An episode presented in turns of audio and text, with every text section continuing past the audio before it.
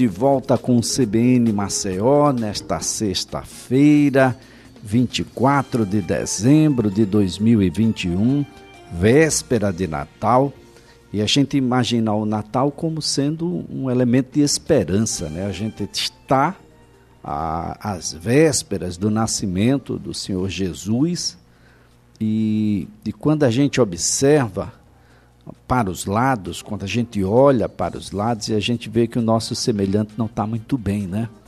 No Brasil, e a pesquisa Datafolha, a, que foi divulgada na manhã de hoje, mostra isso muito bem, quase 40% dos brasileiros, 4 em cada 10 brasileiros que ganham até dois salários mínimos, então a gente multiplica aí, viu? Talvez seis, sete, oito entre dez brasileiros, eles reclamam ah, com a falta de comida, fome, fome entre os brasileiros, porque não são tantos assim os brasileiros que ganham até dois salários mínimos. Lembrar de que nós temos milhões e milhões de brasileiros de que não tem qualquer ocupação. Isso sem falar dos desalentados, aqueles que já não acreditam em mais absolutamente nada. A pesquisa Datafolha mostra que 37% dos brasileiros que recebem até dois salários mínimos acreditam que esse recurso não é suficiente para ter comida todos os dias em casa. Você que está nos ouvindo e que tem, tenta passar um dia sem nada em casa, nada, zero. Não tem o que comer, olhar para os filhos e não ter o que ofertar. É assim que a gente começa essa nossa conversa que acontece todas as sextas-feiras com o economista e professor universitário Lucas Sorgato. Professor, um bom dia. Professor Lucas Sorgato, bom dia. Bom dia, Elias. Bom dia, ouvintes. Bem, professor, eu falava sobre a pesquisa Datafolha divulgada na manhã de hoje, relatando aí algo que não pode ser mais trágico do que isso. Quase 40% dos brasileiros que ganham até dois salários mínimos, ou seja, a gente pode multiplicar esse número, porque nós temos brasileiros que não ganham absolutamente nada que se vira, o dia passa a ser uma verdadeira batalha, mas 40%, quase 40%, 37%, estes não têm comida todos os dias na mesa, professor, não dá para comprar, infelizmente. Exatamente isso. Tá? É, o que, que acontece, Elias? E, e, aí você falou algo agora muito interessante. A pesquisa está colocando daqueles que recebem até dois salários mínimos. Mas nesse até dois, você tem uma grande parcela da população nacional que recebe até um ou menos, ou menos. Então, se talvez a pesquisa tivesse feito uma pergunta para aqueles que recebem até um salário mínimo, né, e questionado se a quantidade de alimentos que ela está trazendo, colocando de comida na sua casa foi suficiente, mais ou menos, provavelmente a parte do menos do que o suficiente se agravaria até mais, Elias, até mais. Tá? É, e aí é um ponto que a gente tem que pensar, que a gente tem que refletir. E esse momento é interessante, já que o Natal nos deixa mais solidários, por assim dizer, mais reflexivos. Olha, como que estão os meus companheiros, como que estão meus irmãos aqui de, de, de, de país, né? como que estão meus amigos, vou olhar para o lado. Isso é muito complicado, Elias. É, recentemente, por uma série de viagens a trabalho, a lazer que eu fiz, passei por outros estados, e você verifica a olhos vistos a olhos nus, de uma maneira bem clara, a quantidade de pessoas que estão nas ruas tentando a sua sobrevivência. Né? Isso até nas maiores capitais, como nossa própria São Paulo, ou em metrópoles um pouco menores, como Recife, e até mesmo a nossa cidade de Maceió, a gente consegue verificar um aumento expressivo de pessoas vivendo nas ruas. E esse dado aqui, Elias, corrobora muito com isso. Se eu tenho, então, até 40%, 37% então de brasileiros dizendo que a quantidade de comida é insuficiente, mostra então que você tem aí um, um, uma situação caótica que pode levar a outros problemas sociais, como desnutrição, óbitos, você aumenta a quantidade de enfermos em hospitais, em unidades de emergência, você aumenta a quantidade de problemas sociais ocasionados por furtos, roubos, porque são maneiras de uma parte da população encontra para tentar seguir a sua vida, infelizmente. Então, esses dados eles são muito interessantes para a gente poder analisar e pensar que, que a gente quer para 2022 no nosso país. Né? Então, é, é bem reflexivo, Elias. É, professor, ah, no passado a gente citaria necessariamente as regiões norte e nordeste, só que essa pesquisa Exato. que foi publicada hoje, ela deixou claro que o nordeste é sim a região com mais pessoas que afirmaram que a quantidade de comida foi menos do que o suficiente, 35%, mas é 25% no centro-oeste, 23% no sudeste rico e 21% no sul, também rico.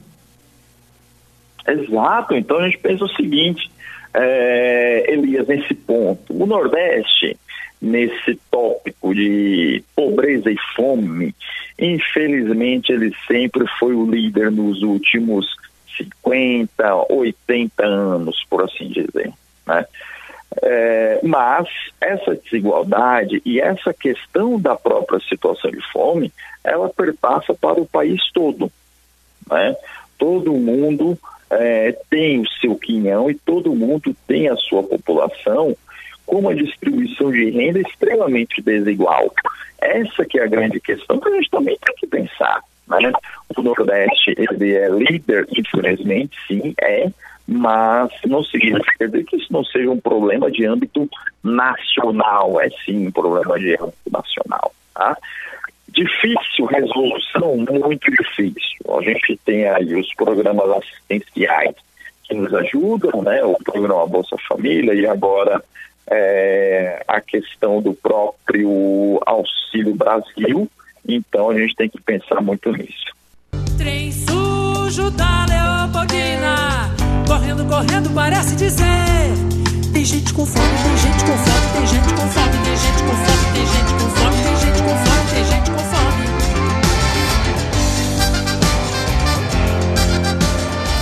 E essa percepção de que tem gente com fome, ela aumentou, porque o Datafolha perguntou aos entrevistados se neste período de pandemia eles perceberam que o número de pessoas que passam fome no Brasil aumentou, diminuiu ou ficou igual?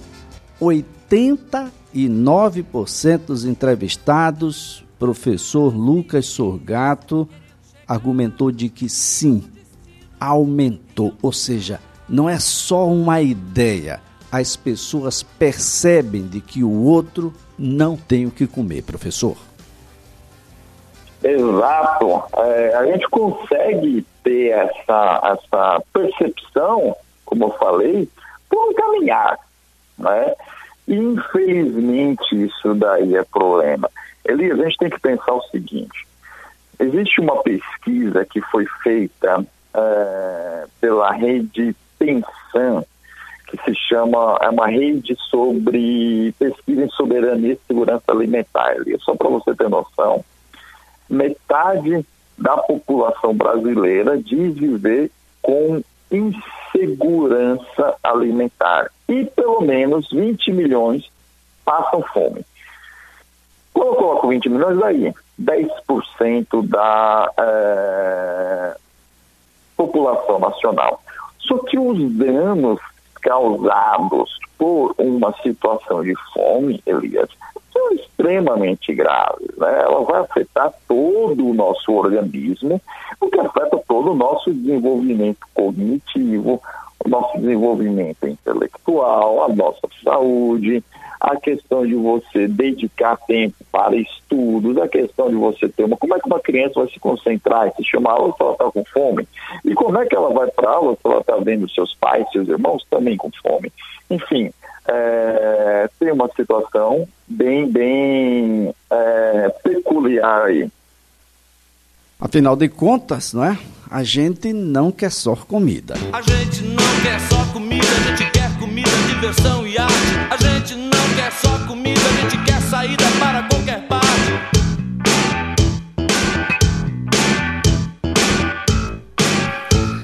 Professor Lucas Sorgato, a gente não tem que comer, não tem o que dar presente no fim do ano, a gente não tem, a gente não tem e não tem. O que a gente precisa ter mesmo é vergonha na cara e começar a reagir, a modificar, e a gente começa modificando a nossa atitude, a nossa casa, a nossa rua, o bairro, a cidade, o estado, o Brasil. A gente pode modificar o mundo, professor. O Natal é uma época de, de muita esperança. A gente tem conversado aqui muito sobre as questões macroeconômicas, mas isso de uma forma mais universalizada, o mundo, o Brasil.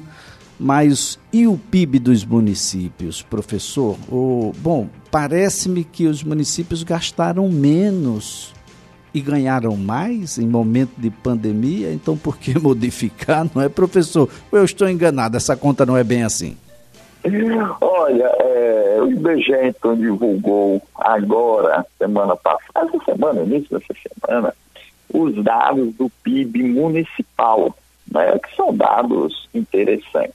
Qual é a grande questão? Evidentemente, esses dados eles têm um período de dois anos para serem consolidados. Vai estar aqui em 2021 com dados de 2019. Ainda o nosso período pré-pandemia. Vai ser interessante analisar os dados do ano que vem e do próximo, que vão nos dar um, um, uma força de análise melhor. Mas só para a gente ter noção, Elias, o Brasil tem 5 mil e poucos municípios, 5.200 e pouco, não me recordo aqui, mas só o município de São Paulo, Elias, só a cidade de São Paulo é responsável por 10% de todo o PIB nacional, Elias.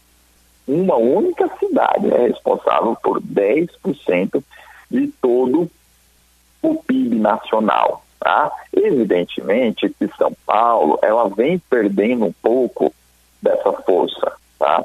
É, e outras cidades vêm crescendo, principalmente cidades de interior, que o pessoal está buscando abrir empresas, melhorando a qualidade de vida, enfim. Mas São Paulo ainda representa 10%.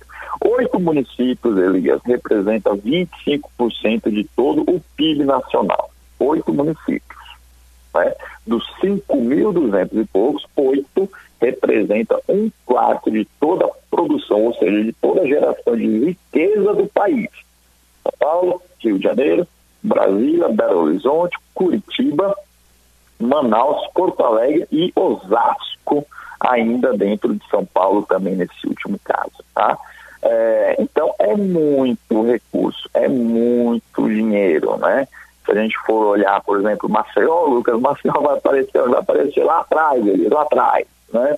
É, apesar de ser uma capital, Maceió ela é muito menor do que diversas e diversas cidades interioranas que a gente tem espalhado pela Grande São Paulo, por Minas Gerais, por Belo Horizonte.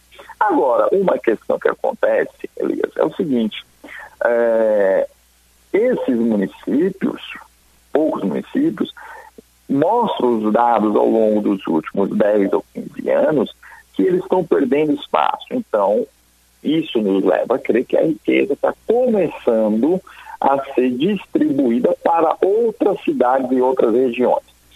Esse começar significa dizer que a panaceia e que vai melhorar é, toda a vida? Não, não vai. Não é tão rápido assim, mas que vai ajudar bastante. É uma lógica mais ou menos desse tipo, tá? Professor, situação extremamente difícil porque ah, nós estamos numa situação ah, muito grave. Do, do ponto de vista econômico, parece-me não ser razoável ter tanta concentração de produção.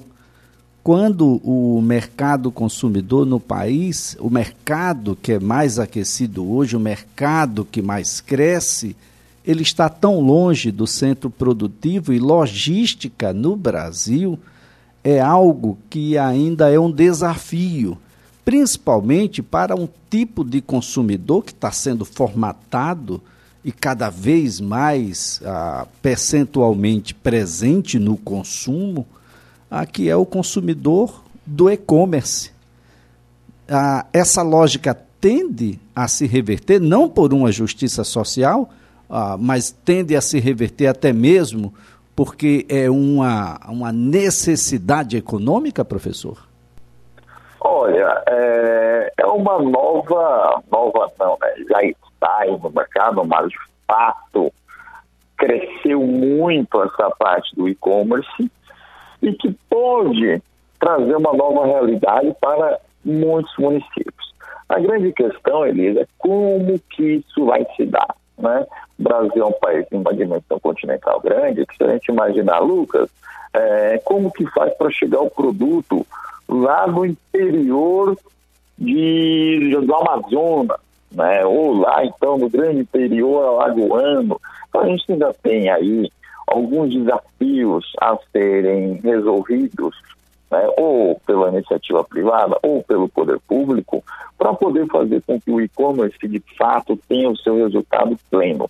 Tem uma grande vantagem, óbvio, né? Eu sou um produtor que eu estou em uma cidade interiorana, vamos colocar aqui, estou lá em Coité do Noia, eu posso agora vender para o Brasil todo. Isso daí é muito bom, isso ajuda a desenvolver muitos negócios, tá? Como um todo. Saiu uma pesquisa muito interessante, Elias, que envolve o e-commerce, envolve aplicativos e é, sobre o iFood, uma pesquisa que mostrou que apenas o iFood seria responsável, Elias, por contribuir com o PIB brasileiro no montante de 32 bilhões. Isso seria metade do PIB de Alagoas, mais ou menos, tá? Um pouquinho menos da metade do PIB de Alagoas.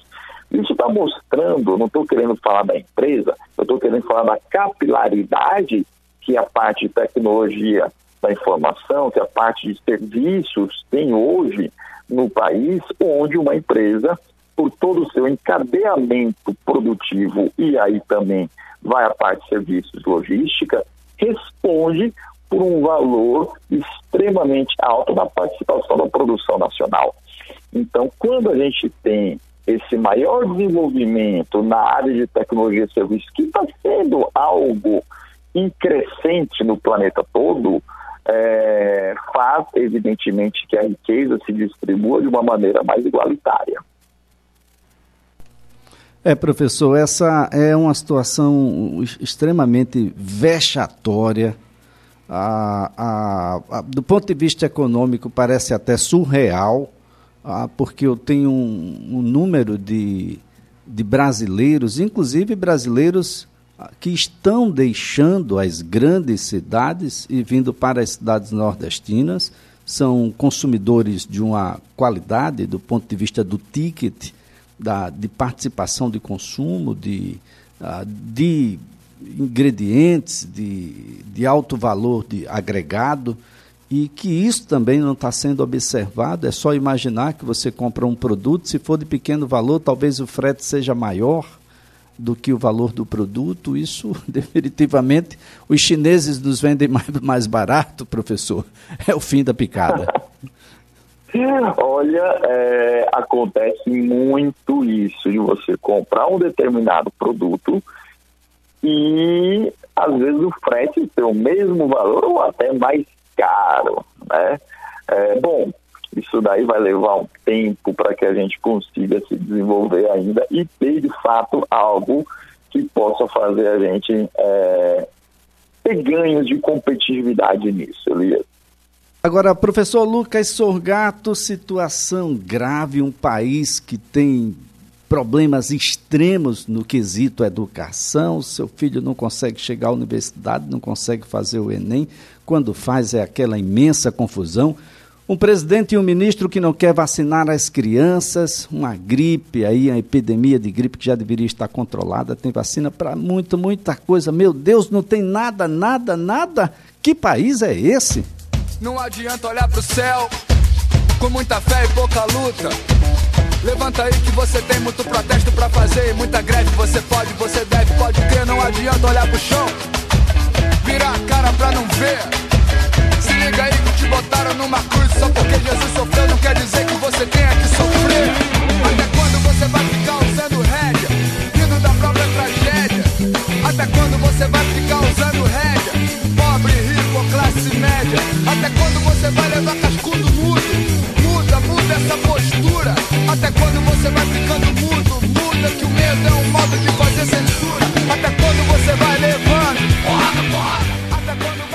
Até quando, professor?